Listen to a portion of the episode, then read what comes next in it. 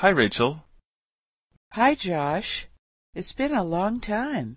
Where are you working now? I work at a software company downtown. I'm an engineer. That's interesting.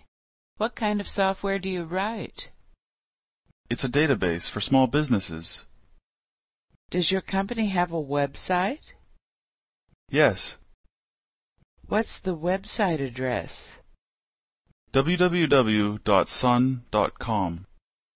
How can I get the software? You can download it from the website. It's very popular, and it's free. Okay, I'll do that. I have to go now. It was really nice seeing you again. It was nice seeing you too. Email me next week, and we'll get together for coffee. My computer is broken, so I can't send you email right now. Can I call you? Sure. My number is two three three two eight eight two three two eight. Hi, Rachel.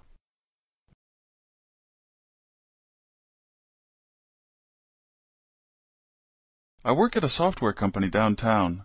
I'm an engineer.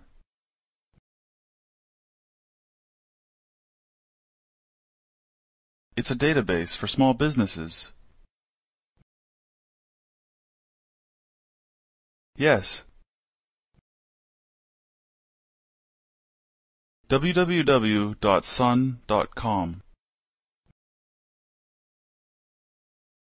You can download it from the website. It's very popular, and it's free.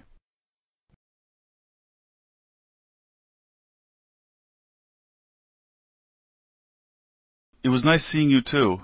Email me next week, and we'll get together for coffee.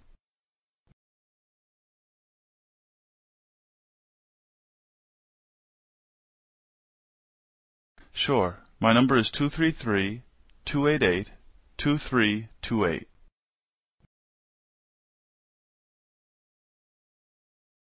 Hi, Josh. It's been a long time. Where are you working now?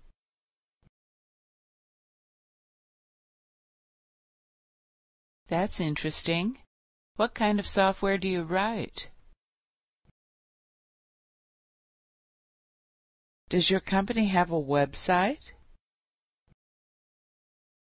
What's the website address? How can I get the software?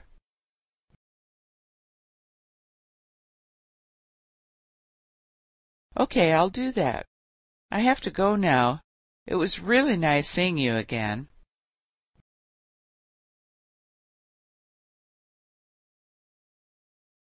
My computer is broken, so I can't send you email right now.